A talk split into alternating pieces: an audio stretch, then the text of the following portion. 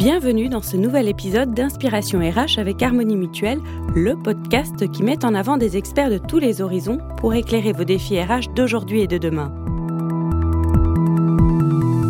La routine du matin, puis celle du soir, les nuits trop courtes, les otites à répétition, les rendez-vous chez le pédiatre qui s'ensuivent, les traditionnelles kermesses de juin, les interrogations ô combien nombreuses sur la bonne façon d'être parent tout cela combiné à une vie professionnelle tout aussi chargée donne lieu à des souffrances, des frustrations pour les parents et travailleurs d'aujourd'hui. 77% d'entre eux estiment d'ailleurs que concilier travail et parentalité est devenu un challenge au quotidien. C'est ce qui ressort de l'enquête réalisée auprès de 1000 parents par l'observatoire The Boson Project en partenariat avec 1, 2, 3 Kids et The Helper, paru en juillet dernier. Pour faciliter la vie de parents dans leur quotidien, l'entreprise a une carte à jouer. Comment peut-elle prendre à bras le corps ce sujet? Quels sont les écueils à éviter? Est-ce le seul acteur en capacité d'aider les parents travailleurs? Voyons tout cela avec Flore Villemot-Crozet, qui elle-même est jeune mère de deux enfants et DRH de The Boson Project et qui a réalisé cette enquête. Bonjour Flore. Bonjour Géraldine. On entend souvent les parents dire je suis en apnée, je suis sous l'eau, j'étouffe. Leur quotidien est sans cesse partagé entre le boulot et leur vie de famille. Être parent aujourd'hui, Flore, est-ce vraiment plus complexe à gérer que la génération de nos propres parents, vous qui êtes donc allée sur le terrain Alors, euh, merci euh, Géraldine. Euh, effectivement, dans l'enquête qu'on a publiée en juillet dernier, 1000 parents nous ont dit qu'il était aujourd'hui difficile ou très difficile de concilier travail et parentalité, avec une génération Y qui est particulièrement touchée par ce phénomène. Donc, on peut se demander si c'est plus difficile pour les générations Y d'aujourd'hui que les générations précédentes. Il y a plusieurs facteurs qui viennent euh, expliquer euh, cela. La première chose, c'est que culturellement en France, on attend énormément des gens entre 30 et 40 ans, donc c'est plus un effet d'âge qu'un effet générationnel. Mais effectivement, on attend des personnes qu'elles aient des enfants, qu'elles euh, réussissent leur carrière, en même temps peut-être qu'elles puissent accéder à la propriété. Donc c'est de toute façon une tranche d'âge avec beaucoup d'attentes et beaucoup de pression sociale.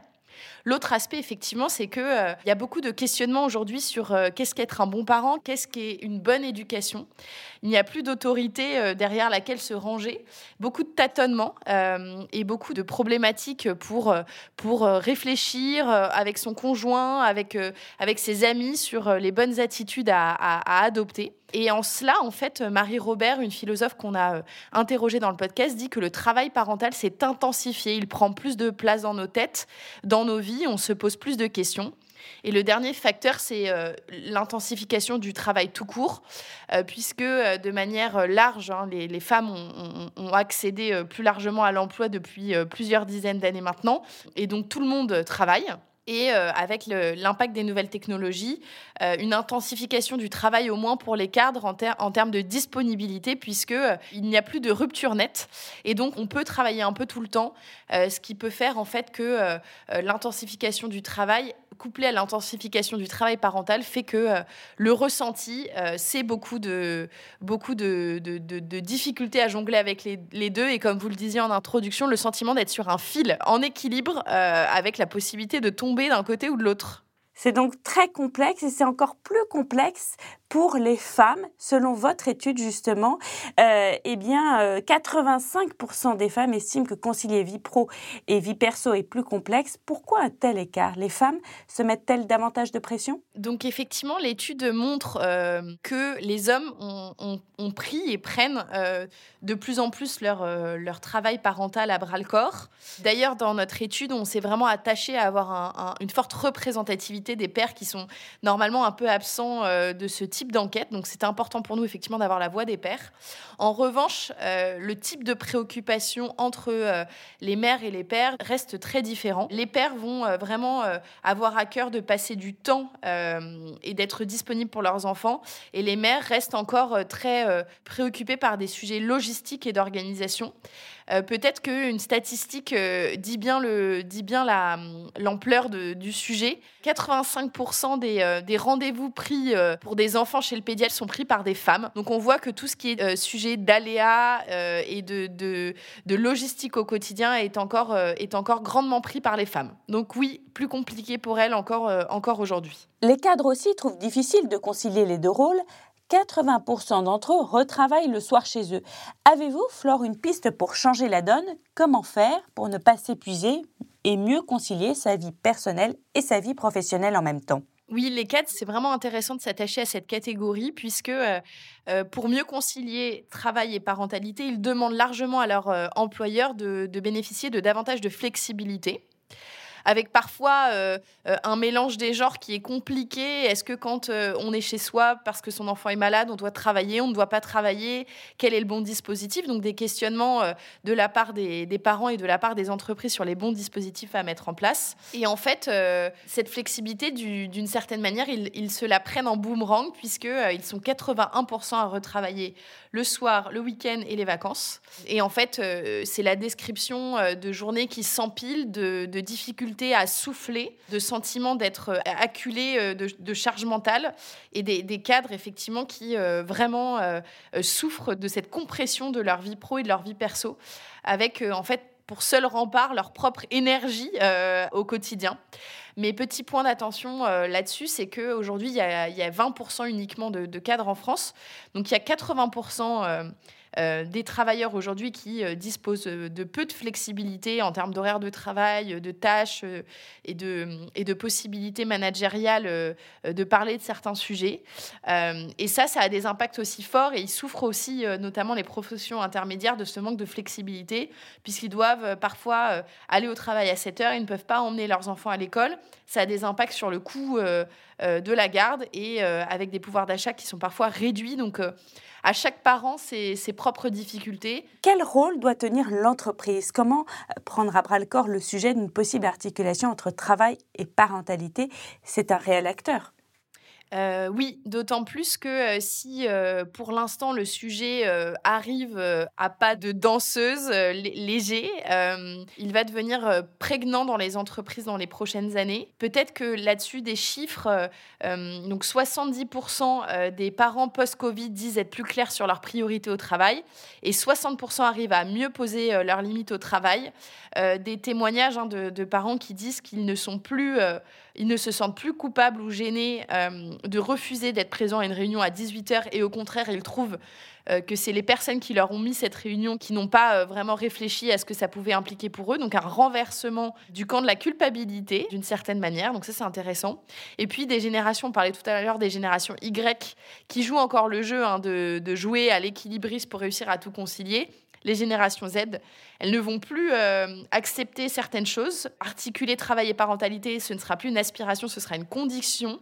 Ils sont prêts à se reconvertir, à changer d'employeur ou à déménager pour mieux vivre ça. Donc, ils seront prêts à des aménagements beaucoup plus radicaux.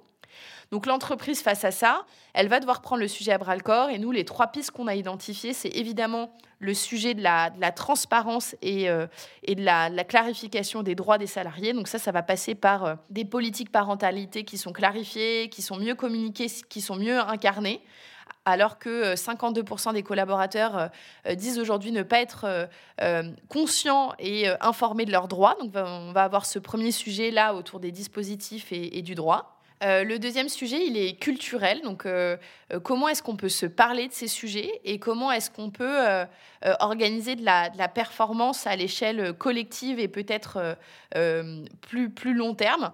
Donc, les boîtes réfléchissent à ces sujets de culture inclusive.